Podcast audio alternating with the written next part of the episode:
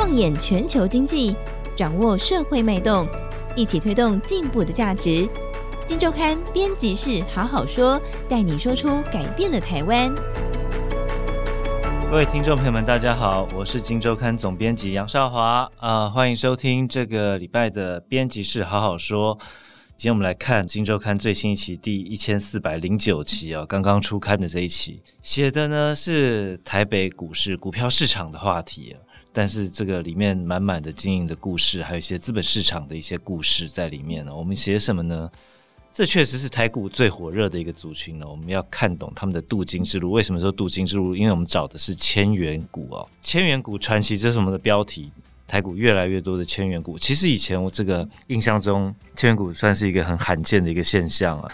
如果股价到四位数以上，都会被我们拿来大做文章哦。但是越来越多，现在这个千元股慢慢变成一个族群了。今天跟我们一起聊的是主作记者，当然师杰今天有有点事情不能来，但我们今天跟那个同样很熟悉这个题目，而且对在金周刊是负责股票投资的话题的议题的这样一个记者，而且对这个公司经营非常熟悉的学生，学生一起来聊聊。学生好，大家好。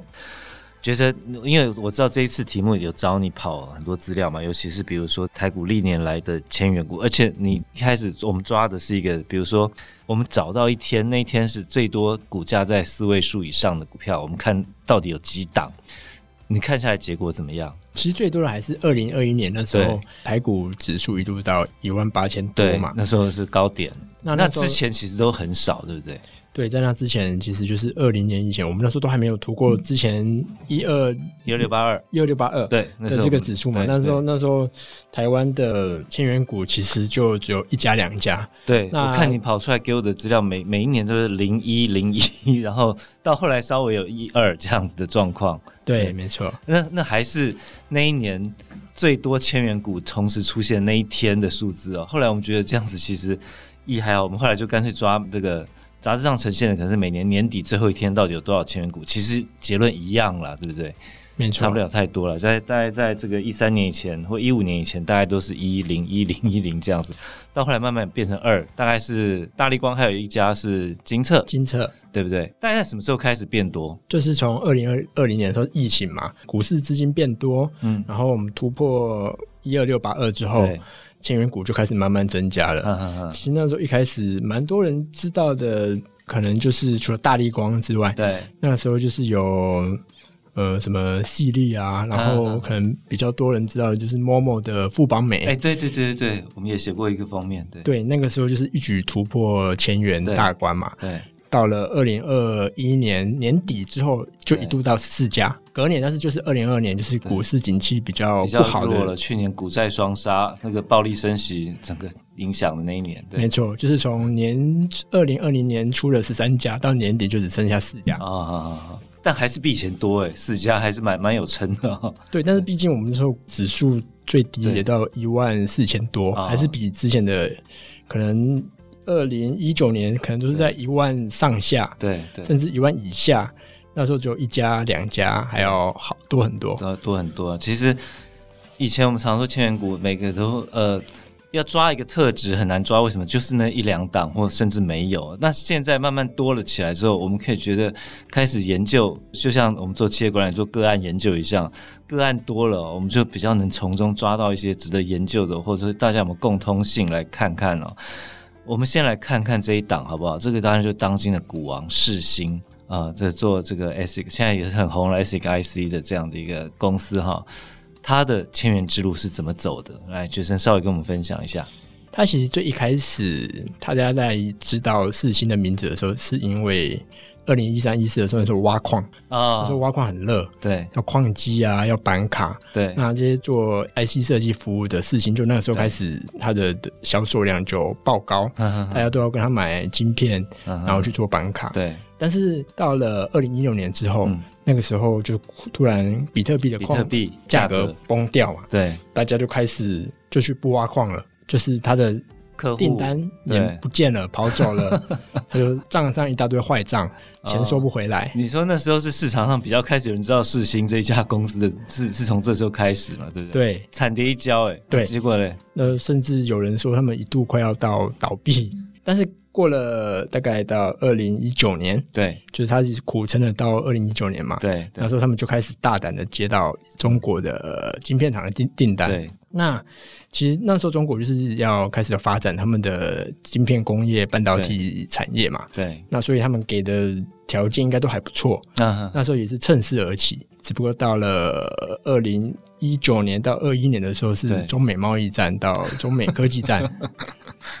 他就被打下来，他的客户就进到美国的实体清单里面。对对对对，因为老实说了，他们那些客户其实一开始蛮多是军用的嘛，解放军系统。没错，对对对再度重叠一跤。那这一次恢复的会不会比较快一点？对他们有至少有汲取上次的教训，汲取你说挖矿机那次的教训，对，他汲取学到什么？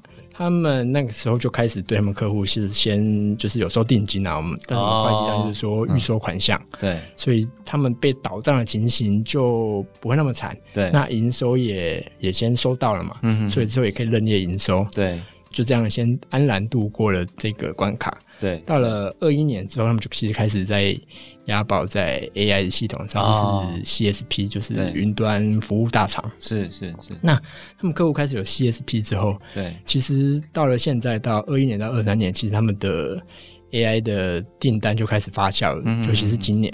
那其实也蛮多投资专家看好明年到后年二四二五年，其实他们在 AI 这块其实的琢磨可以越来越深。对，其实你刚看哈，整段学生谈到整段过程，我觉得啦，我自己看这故事，关键还是在于挖矿机那一战哈，真的让他们学到教训啊。那客户忽然。就一个，因为因为大家都知道比特币暴涨暴跌啊，这个商机有可能就是昙花一现啊。那你压注在这边，确实是风险很高。嗯，甚至我知道当时世芯可能还有投资一些他的这个挖矿机的客户啦，因为他在出事之后好像还有认列一些投资损失。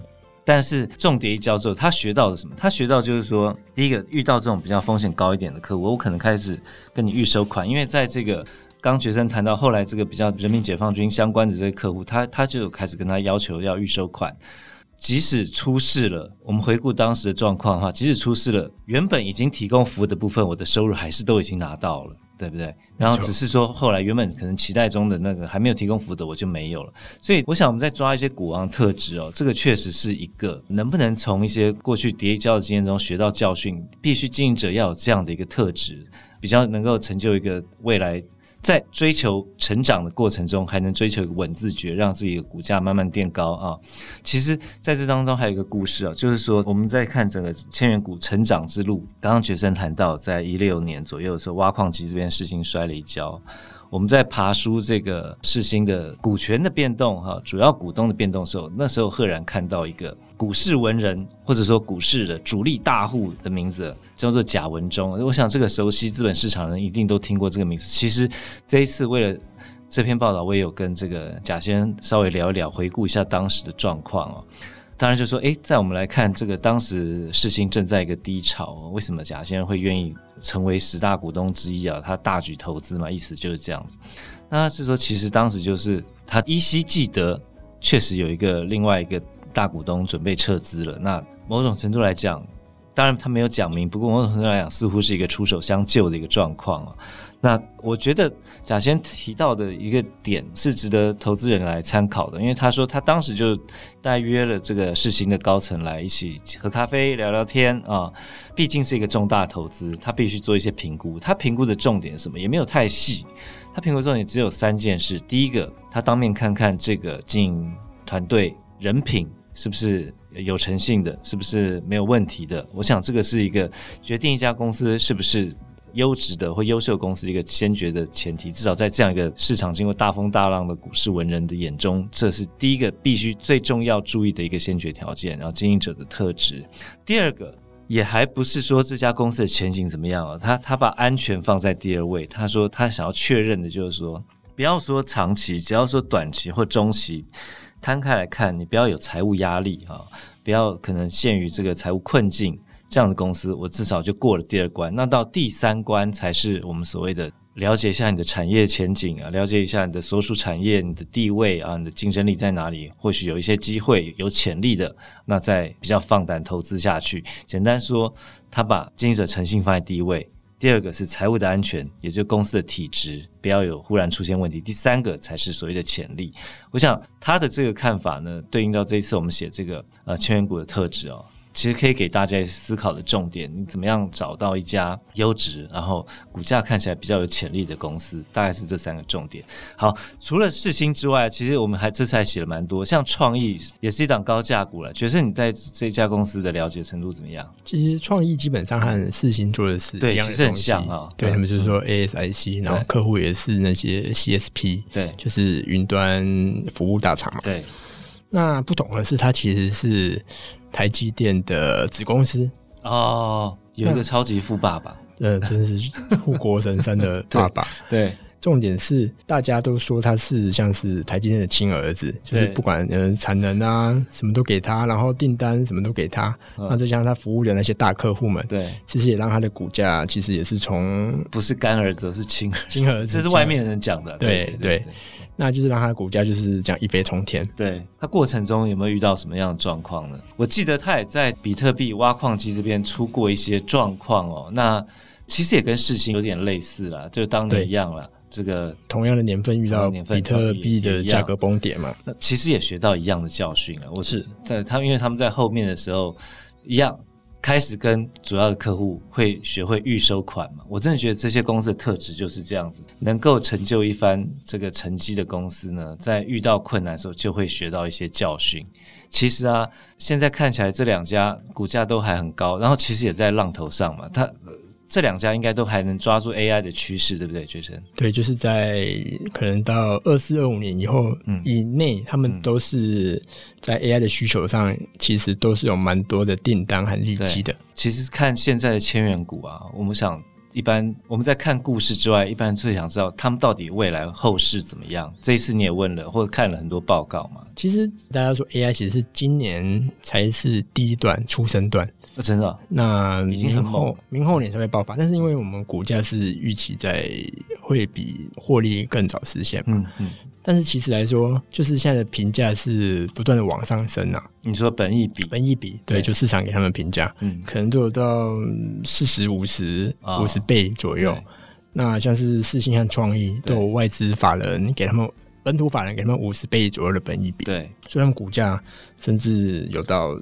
世芯有给到四千多的股价目标价，对，现在还有多少多少？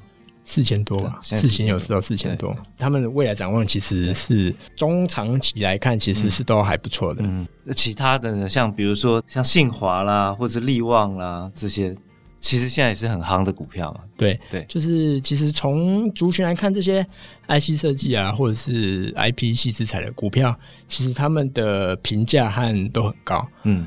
主要原因其一就是 AI 嘛，另外一个就是 AI 伺服器。对，其实都跟 AI 脱不了关系啊。说来说去都是 AI，这让我想到另外一档股票，就是我们刚刚讲说，摊开台股过去十几年的历史啊，呃，一开始千元股几乎没有，零零一一零零一一，好，到后来之后开始稳定的，但有一档一直在千元以上，叫做大立光。到现在还是啦，他现在还是千元股的。看这次报道，有受访者说，千元股这么多，他最钦佩的，他用钦佩两个字哦，最最钦佩的就是大力光，真的撑的在千元以上非常久的时间，而且整个获利也都很稳定。可是呢，可是呢，股价就是跌了蛮多了。大家怎么看它？大力光？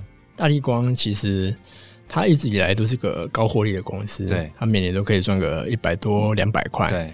那其实你在那么高的获利之下，嗯、台股平均本益比十四十五倍，它不管怎样，其实都会到千元以上。嗯，但是要距离它可能之前最高有到六千多块，对，这个成绩可能是比较难。那、嗯、难的原因就是因为它的成长性。就是我们都知道，大力光主要就是卖做手机的镜头嘛。对对。那现在其实智慧型手机已经逐渐饱和了。对。可能一年就是以一亿支、两亿只的手机在卖，在这个数量之下，大力光可能对它的这成长的预期、未来市场成长的想象已经没有了。嗯。可能不像十年前那时候，智慧型手机正在快速成长的时候，可以给他们高的评价。对。但是呢，它这个评价的。就是已经没有到像现在我们刚才讲的 AI 四星啊，然后创业这些 AI，对，可能诶三年五年之后都是市场上的主要的趋势，对。但是它在大力光在高获利之下，其实就刚才如刚才讲的，还是可以维持千元以上的股价，嗯嗯嗯，但是就是一个高稳定，然后高现金流的，会不会某种程度变成一个价值投资啊？嗯，长期来看，只要就是它的稳赚钱还是赚蛮多的嘛，对，对？啊，还是赚一百多，就两百，对啊，它的配息能力都还是很很很 OK 的嘛，嗯、对，对，完全不会有问题，可以配出很多现金的公司，但是就是它的成长性可能就不像刚才我们看到那些比较新种的一些千元股的新兵新贵一样，可以让人做梦的这样的一个股票，对，就可以说它算是稳定的高价股，稳定的高价股啊，对对，其实这一次。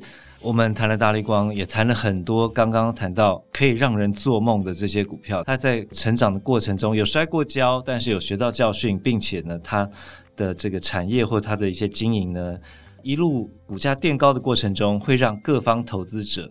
不断的评估它哦，我们刚好提到有主力，其实后来不管政府基金的进来，甚至是国外一些神秘外资也开始进来。这一次的报道中，我们都有做一些介绍，甚至有盘点一些资料供大家参考。千元股的传奇，股价很诱人啊，那故事很很有戏剧性，但在这些故事背后，其实你可以萃取到一些关于投资价值，甚至是经营上面的一些想法跟养分哦。欢迎大家多多参考。好，以上就是今天节目，谢谢大家，拜拜，拜拜。完 Podcast 节目，有好多话想分享，想要提问却无处可去吗？别烦恼了，现在只要点击资讯栏下方的 Discord 社群平台连接，输入昵称就可以立刻问问题，与主持人互动哦。让我们一起在学习的路上不孤单，等你来加入。